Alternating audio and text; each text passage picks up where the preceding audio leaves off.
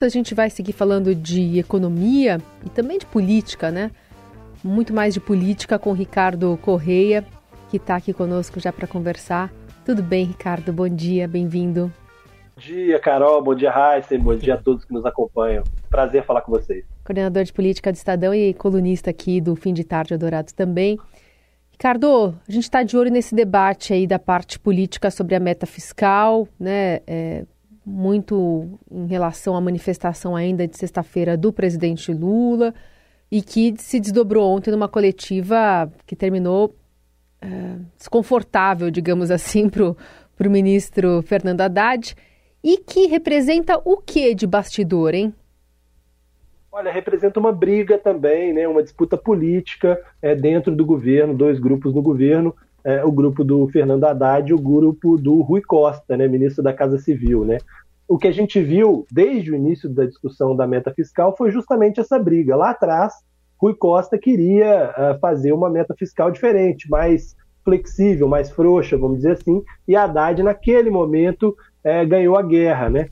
E agora a gente vê o contrário. Né? A fala de Lula é uma fala que acena muito mais para o que pensa uh, o Rui Costa. É como se o Haddad tivesse convencido o presidente a prometer a meta e o Rui Costa tivesse convencido a não cumpri-la, né? Mais ou menos isso. E é um debate que é, inicia também uma discussão para a sucessão de Lula na, lá na frente, porque são dois cotados uh, para a sucessão de Lula, seja em 2026, o que hoje parece pouco provável, porque Lula parece que vai se candidatar à reeleição, pensa assim, ou lá mais à frente em 2030, né? E com estilos bem diferentes, né? Haddad e Rui Costa são muito diferentes, inclusive na relação com os demais poderes. Haddad tem uma postura mais dialógica, conversa um pouco mais com os demais poderes, e o Rui Costa tem uma postura mais, é, mais rígida, ele faz aquele papel é, de casa civil que o Lula gosta, né? que é aquele que faz ali o trabalho mais difícil e mais é, de dizer não, muitas vezes, aquilo que a pressão externa dentro do governo para fazer. Né? Aconteceu com o Zé Dirceu e aconteceu com Dilma também. Né? Eles eram odiados pela classe política justamente porque eles faziam esse papel e Rui Costa parece fazer isso dentro desse governo também. Então é esse o, o debate hoje. De um lado, o Haddad defendendo uma, uma meta mais, mais sólida, mais rígida, e do outro, o Rui Costa querendo afrouxar um pouco mais os gastos. É, curiosamente, Ricardo, bom dia para você também. Parece que nessa briga toda, a Haddad tem mais apoio de setores que querem gastar mais, aí não é uma questão só ideológica, né? Por exemplo, Centrão, acho que apoia o Haddad nisso aí, não? É, essa é que é a grande é, curiosidade, né? Porque teoricamente esses grupos é, eles tendem a querer também gastar mais, né? É, mas você tem primeiro o Lira é, mais próximo do mercado, ele já vinha fazendo esse papel porque ele vislumbrava uma posição futura igual a do, do, do Rodrigo Maia, quando deixou a Câmara teve ali uma posição de proximidade com o mercado, então ele vinha com uma pauta menos, uh, menos pautas bombas, vamos dizer assim, né? É, embora ele estivesse fora do governo, agora dentro do governo, inclusive no comando da Caixa, a situação é um pouco diferente. É, mas é, o Lira, e especialmente o Rodrigo Pacheco, que se afastou também é, do governo, né, um pouco nesse momento, é, tendem a apoiar Haddad justamente porque é uma batalha contra Rui Costa, né? É, os embates entre o Centrão é, e entre aliados do, do governo no, no, Planal, no, no Congresso é, e Rui Costa vieram lá da frente, eles culpam Rui Costa por não ter permitido que o Centrão entrasse antes no governo, né? É bom lembrar que foi Rui Costa que barrou Elmar Nascimento, um grande aliado de Lira, quando Elmar poderia ter virado ministro lá na frente. Então tem esse embate com o Rui Costa e eles podendo defender Haddad publicamente, como fez Rodrigo Pacheco, como fez o Danilo Forte, que é o relator da LDO, eles farão publicamente para mostrar é, que Haddad tem mais é, capacidade de enfrentar a situação do que a, a visão de Rui Costa. Né? É, é bem curioso esse movimento mesmo e faz todo sentido essa, essa explicação, porque a gente viu aí o Senado nos últimos dias e semanas rejeitando indicados do governo. É, hoje começando a discutir uma proposta, uma PEC para criminalizar a, a posse e o porte de drogas em qualquer quantidade, rivalizando com o Supremo, mas nesse caso específico está de acordo com o governo federal quando fala em cumprimento de meta.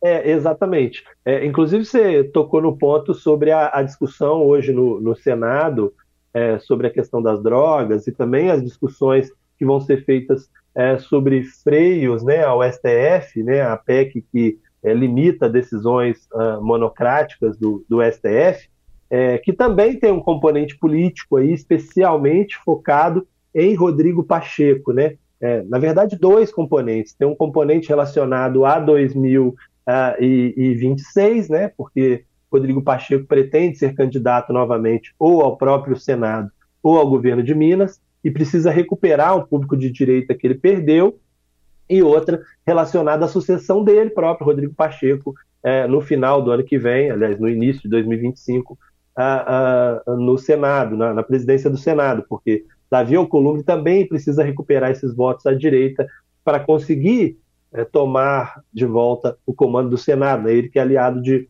de Rodrigo Pacheco. Então, essas discussões, elas conversam entre uhum. si, embora sejam assuntos completamente diferentes, é, há essa, essa conversa entre, entre o que decide o Congresso e o que pretende é, o comando é, dessas casas. Né? Por isso que essas discussões estão, estão em voga e colocadas hoje também.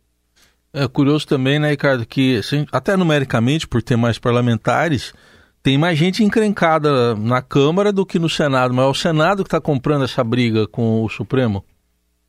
É, nesse momento sim, né? Em outro momento era o contrário, né? Em alguns momentos a gente viu principalmente Arthur Lira esticando mais a corda. E, e nesse momento ele, por ter proximidade com o governo e a boa relação que o executivo hoje tem com o judiciário, ele compõe um pouco mais e hoje ali é, blinda um pouco o STF daquilo que em algum momento é, é, né, ele, ele, agia diferente. E o Senado, ao contrário, por conta de uma mudança da, de postura do Pacheco, porque num primeiro momento havia uma proximidade maior do Senado com, com o, o Judiciário, sobretudo quando Pacheco almejava a possibilidade de virar ministro do Supremo. Uhum. Né? Em uhum. determinado momento, é, principalmente ao longo desse ano, foi dado como certo que em algum momento mais adiante, quando Carmen Lúcia talvez deixasse o Supremo antes da hora, é, ou Barroso deixasse o Supremo antes da hora, uma dessas duas vagas iria para o Rodrigo Pacheco. E aí é, o Pacheco vinha se aproximando cada vez mais do judiciário, compondo com o judiciário. Ali, para ele, não interessava tanto a disputa eleitoral, tanto que ele se afastou um pouco das disputas eleitorais lá em Minas. É, só que no momento em que ele perdeu essa, essa chance, ou que ele descobriu que não será indicado ao Supremo Tribunal Federal, ele precisou reconstruir essa rota, e aí ele se alinhou, o grupo dele se alinhou à oposição no Senado, que tem feito uma pressão maior sobre o judiciário. Isso fez com que mudasse essa, essa lógica. O Senado, que em algum momento vinha sendo, o comando do Senado, a proteção ao, ao judiciário, passou a ser aquele que está com o ferrinho de dentista ali. E do outro lado, a Câmara com uma postura um pouco mais branda, embora é, também reativa a essas decisões é, do Supremo, sobretudo na questão do marco temporal. Mas é que a Câmara está mais discutindo é, o, o, o, como mudar essas decisões, né? E, e, e, o Senado, nesse momento, está filtrando um pouco mais o, o poder do, do Judiciário. Outro assunto de hoje, Ricardo, é o Tribunal Superior Eleitoral que vai retomar o julgamento de três ações contra o ex-presidente Bolsonaro e o vice, Walter Braga Neto, pelas condutas durante aquela cerimônia de 7 de setembro do ano passado. Já tem. É, ele já tem uma condenação nesse sentido, né, de ficar inelegível até 2030. O que, que representa uma possível nova condenação? Olha, para o Bolsonaro é, seria mais simbólica do que qualquer outra coisa, né? As condenações não vão se somar, ele vai continuar inelegível pelo mesmo tempo, mas vai dar o recado de que ele não está deixando de disputar eleições simplesmente porque fez uma reunião com embaixadores. Embora essa reunião também tenha sido grave, porque nesta reunião ele usou a máquina é, do governo para atacar o próprio Estado brasileiro e a justiça eleitoral brasileira.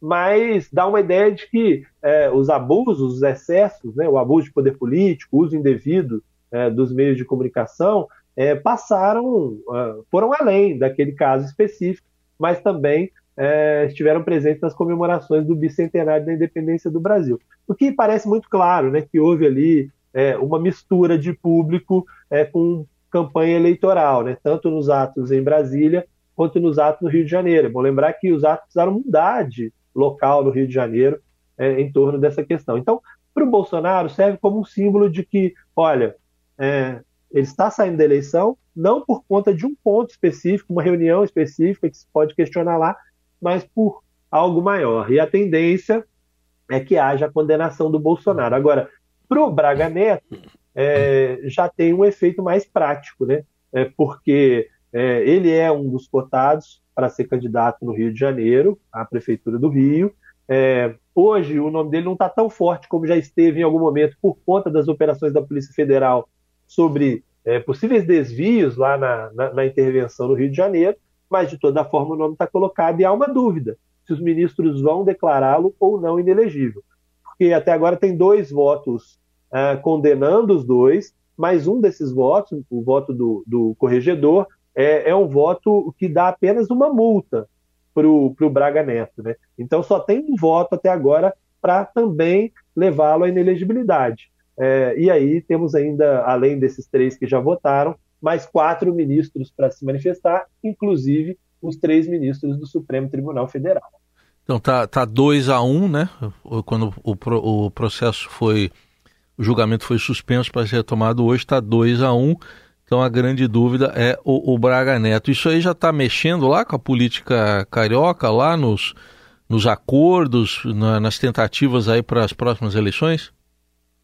É, tá todo mundo em compasso de espera, né? A reeleição no Rio é uma eleição difícil para o grupo do, do Bolsonaro de toda forma, porque você tem um prefeito do Rio é, concorrendo à reeleição, Eduardo Paes, né?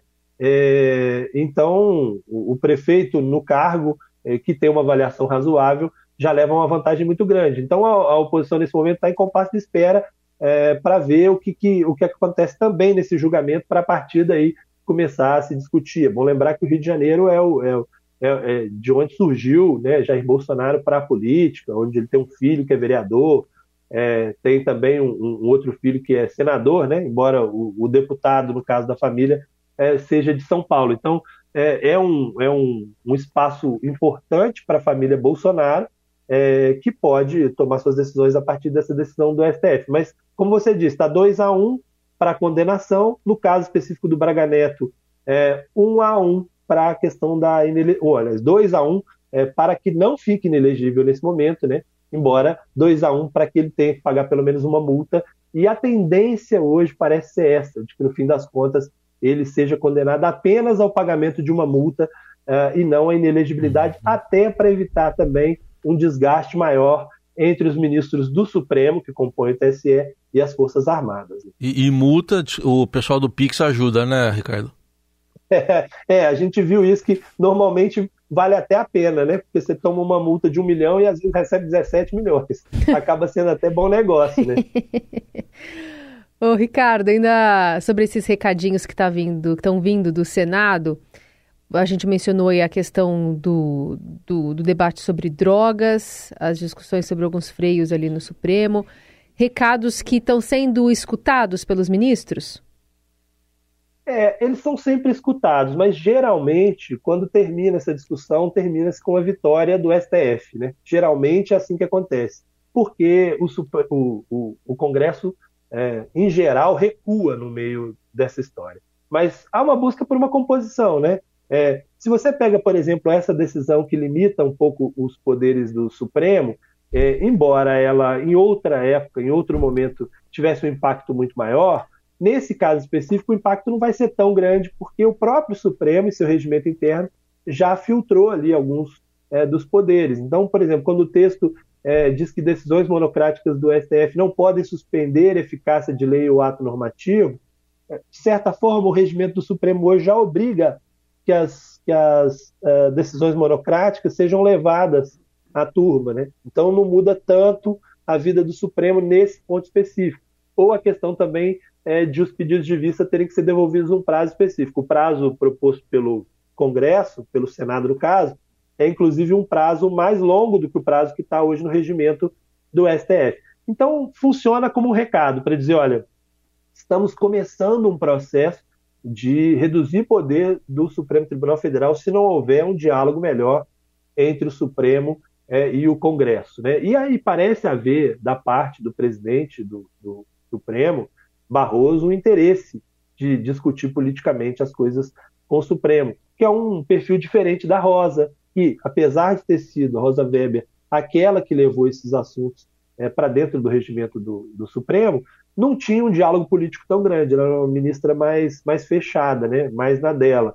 Não, não criou grandes polêmicas com os poderes, mas colocou em votação discussões, é, temas que geraram muita insatisfação é, dentro do Congresso. Marco temporal, a questão das drogas, inclusive é uma das, das discussões que começa hoje né, na, na CCJ, é, é uma reação também ao Supremo e um recado de que, olha, se a partir de agora o Supremo não parar de legislar, é, nós vamos cada vez mais espremer o Supremo contra a parede. Boa.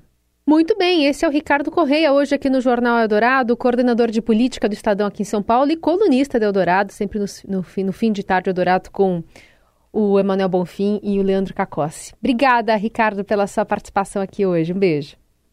Eu que agradeço, um abraço para vocês, um beijo, até mais.